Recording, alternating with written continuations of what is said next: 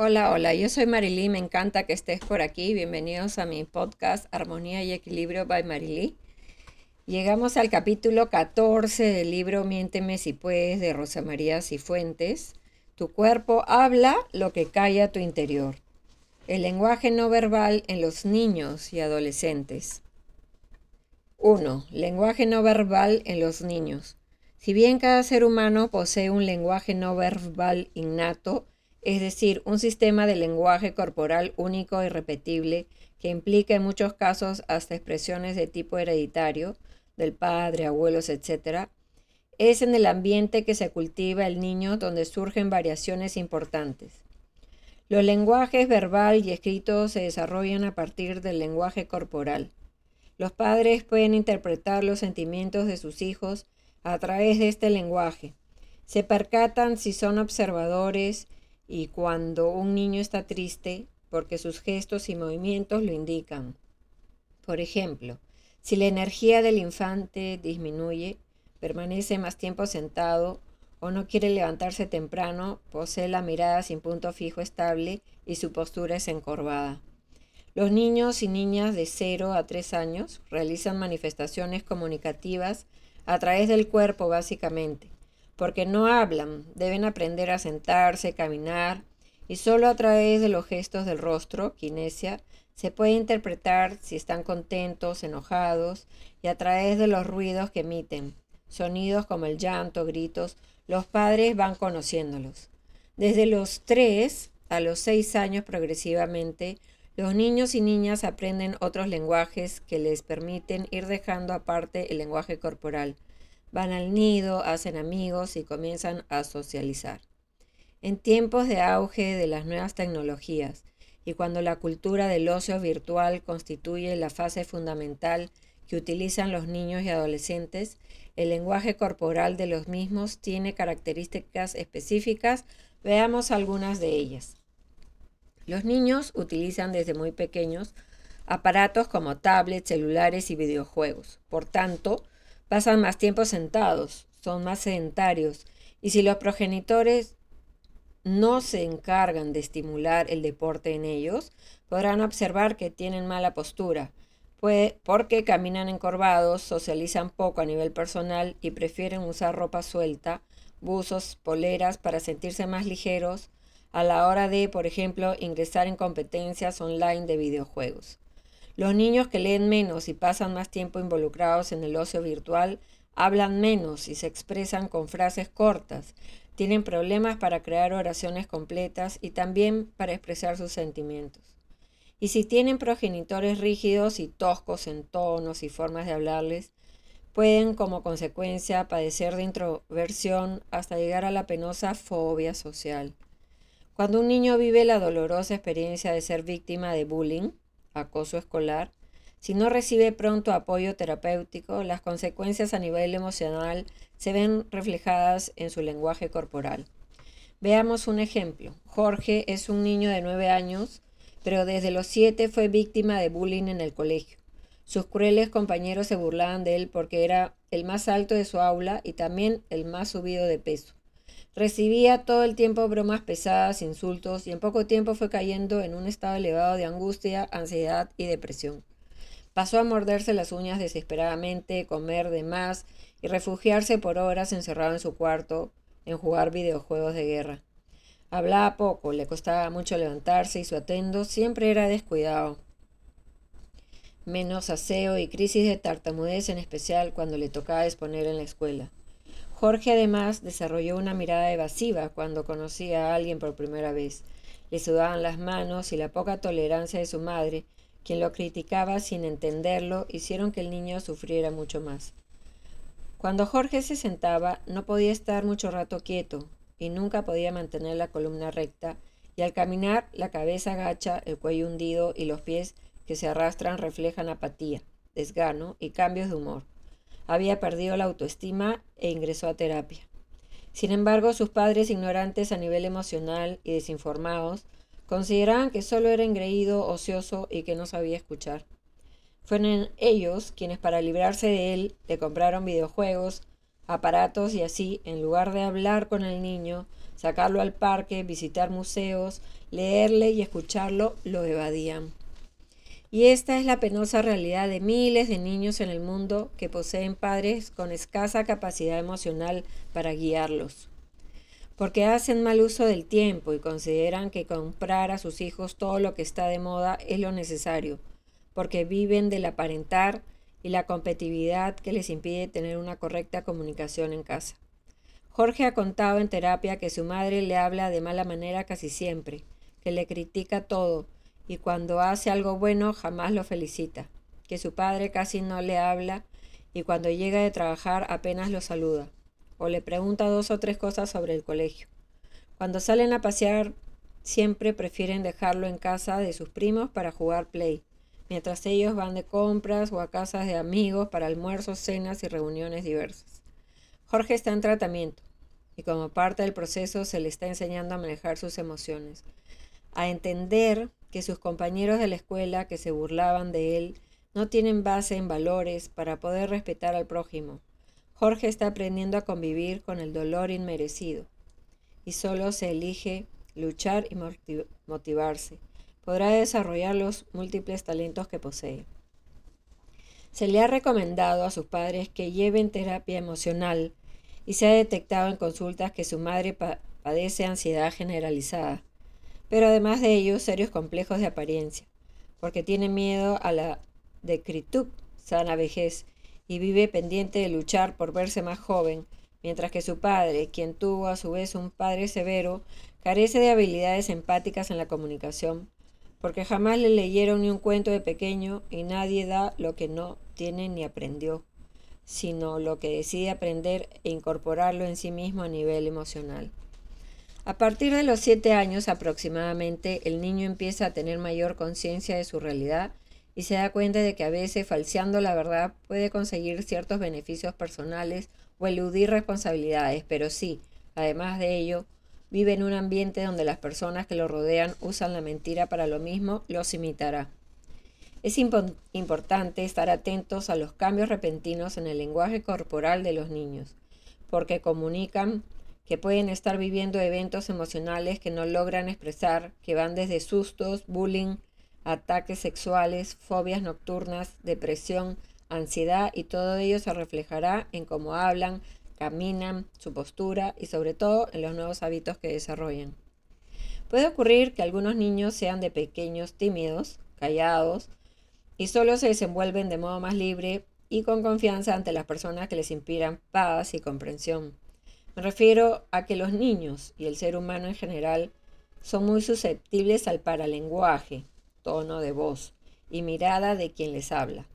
De modo que un niño que recibe expresiones amables y adjetivos calificativos para alentarlo y compartir además conocimiento con él, aprenderá a desarrollar una buena charla y también a expresar mejor sus emociones.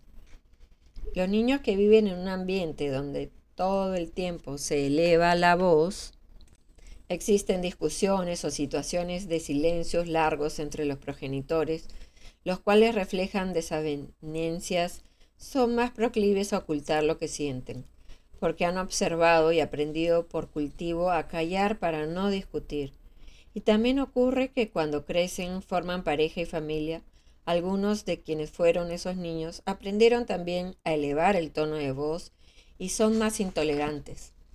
Los niños que más mienten son aquellos que son más criticados, menos escuchados y también aquellos que han sido testigos de cómo sus padres mienten por deshonestidad, etc.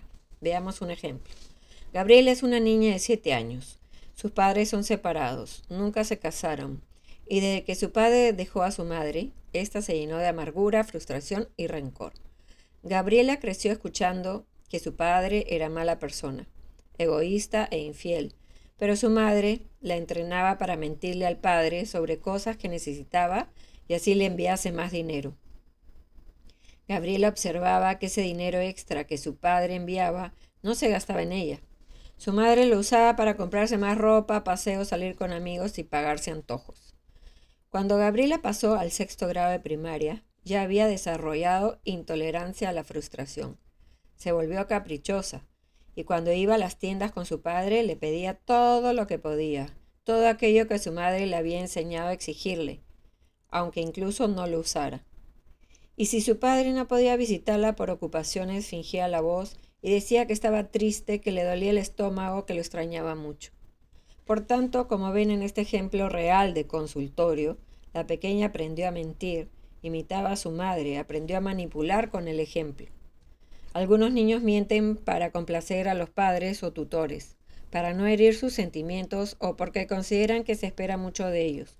Por ejemplo, pueden exagerar lo bien que les fue en una exposición o examen, o crear toda una historia acerca de lo que sus padres quisieran escuchar por sus altas expectativas sobre ellos. Los niños que temen al castigo y violencia psicológica encuentran en la mentira una forma de protegerse. Por ejemplo, si notan que sus madres son rígidas acerca de, de repetirles que deben comer algo que no les gusta o desarrollar algún tipo de actividad, si fueron castigados por no seguir las normas, deciden mentir para que no vuelva a ocurrir. Cuando un niño se siente perturbado en el esquema de vida que tenía por eventos como la llegada de un hermano, muerte de un familiar, peleas de sus padres en casa, cambio de su niñera preferida, buscará llamar la atención y lo hará mucho más si nota que se siente desplazado. Apelará a la mentira para lograrlo y a veces se hará el enfermo. Se volverá más travieso y otras usará el silencio para crear una suerte de angustia en sus tutores. Cuando le pregunten qué te pasa, dirá nada, pero ocultará, ocultará sus sentimientos y así luchará por ser nuevamente centro de atención. Existen niños con predisposición innata a mentir compulsivamente y curiosamente. En muchos de los casos, uno de los progenitores o abuelos tenía tales actitudes. Es necesario que los niños reciban estimulación a través del cultivo del arte, música, lectura y también deporte. La combinación de estas fuentes de aprendizaje los ayudarán a tener un lenguaje no verbal más adecuado. Hay niños que van a la escuela, pero viven solo sumidos en los videojuegos, no hacen deporte y tampoco leen fuera de las lecturas que les manda el colegio. Un niño que cultiva la lectura tendrá mayor posibilidad de hacer crecer su lenguaje, podrá vocabular mejor y se expresará de manera más asertiva desde contarle pequeñas historias con valores hasta llevarlo al teatro, cine y conciertos en vivo de músicos son necesarios para que los pequeños identifiquen la importancia de saber comunicar. Número 2. Lenguaje no verbal en adolescentes. Los adolescentes expresan sus emociones con más conocimiento acerca del impacto de las palabras, postura y mirada. Viven inmersos en ambientes específicos o porque han logrado hasta elegir algunos tipos de actividades que más les gustan. Sin embargo, comienzan a experimentar la necesidad de competir con otros, además de que surgen las primeras reacciones afectivas hacia el sexo opuesto, amores platónicos, ilusiones y en tiempos modernos relaciones afectivas a edades más tempranas. En la época de nuestros abuelos no se veía tanto como hoy que adolescentes de 12 o 13 años tengan enamorados, ni se recibía en consultorio a jovencitos con apego afectivo y depresión por problemas interpersonales afectivos. Por otro lado, los medios de comunicación han evolucionado y en los diversos campos artísticos, pero en especial en la música, los adolescentes conviven con nuevos ritmos de moda como reggaetón y bailes cargados de mayor connotación erótica y sexual. Son los representantes de estos géneros musicales quienes se vuelven ídolos para los adolescentes. Veamos algunas características de estos cambios. Los procesos de alineación no verbal surgen para intentar distinguirse de los demás, sentirse líderes y elevar el ego. Los procesos de cortejo afectivo dan paso al coqueteo. Las chicas se preocupan más por su apariencia, por verse mejor y se sienten afligidas y deprimidas si les brota acné en el rostro. Sin embargo, dependiendo del ambiente emocional en el que han crecido los adolescentes, la expresión de sus emociones varía. Si padecen apatía, depresión y baja autoestima, y además de ello, no se les cultivó el hecho de arreglarse y tener más cuidado con sus trajes y aspecto, esto se verá reflejado en su lenguaje no verbal. Por ello vemos adolescentes tan distintos pese a la misma edad. algunos que usan mucho color van a la peluquería y llevan accesorios especiales, y otros solo usan colores como gris, plomo negro, poleras largas y llevan el cabello con flequillo ocultando parte del rostro. Si un adolescente posee baja autoestima, tiene mayores problemas para comunicarse, en todo sentido, porque no maneja el miedo. Y en tiempos de redes sociales optan y prefieren chatear, les resulta más sencillo que interactuar cara a cara. Esto constituye con el tiempo algo perjudicial cuando los adolescentes pasan a la juventud y estudian carreras profesionales porque carecen de habilidades blandas importantes como saber hablar en público, ser empáticos, persuasivos, siendo aquellos que hablan con monosílabos, mayores muletillas y elaboran oraciones más confusas, quienes tienen menos posibilidades de hallar plazas en empresas o instituciones importantes, así tengan un cartón profesional que acredite que fueron a la universidad. La competitividad se instala en el colectivo donde se desempeña el ser humano en general, pero es en la adolescencia donde existen las mayores exigencias de presión social que si los mismos no poseen entrenamiento emocional, se ven vulnerables y pasarán a obsesionarse con ciertos temas. Las chicas intentan presumir de su aspecto físico, algunas dando la imagen de niñas tiernas y dulces, mientras que otras buscan erotizar y aplican expresiones en el rostro de chicas malas y rebeldes. Los, las adolescentes que no se sienten lindas apelan en muchos casos a colocar fotos de perfil de dibujos, animes u otro motivo que no involucre mostrarse, porque temen a la crítica y el rechazo. Los varones adolescentes también apelan a redes sociales para socializar, pero pasan mayor tiempo usando juegos de video con los amigos, mientras que los que hacen más deporte y cultivan algún arte lo hacen porque en familia se los han inculcado y el colegio también se los exige. Y los que son fanáticos de los llamados youtubers, personas que crean videos como monólogos sobre diversos temas para convertirse en populares o de ídolos musicales los pasan a imitar en tonos de voz.